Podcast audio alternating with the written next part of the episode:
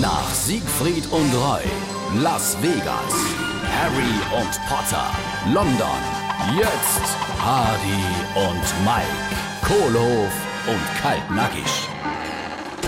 Hast du gesehen, was die Homburger bei ihrem Pokalspiel gegen Kräuter Fürth auf dem Trikot stehen gehabt haben? Unser Pokalhelde? Nee, was haben sie denn jetzt draufstehen gehabt? Äh, Die hatte extra für dieses Pokalspiel Billy Boy drauf.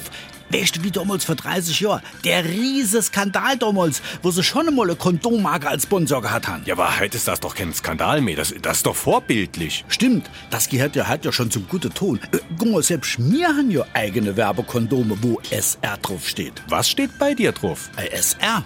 Wieso? Was steht denn bei dir drauf? Saarländischer Rundfunk Saarbrücken. Anstalt des öffentlichen Rechts. Hardy und Mike, Kohlhof und Kaltnackig. Gibt's auch als SR3 Podcast.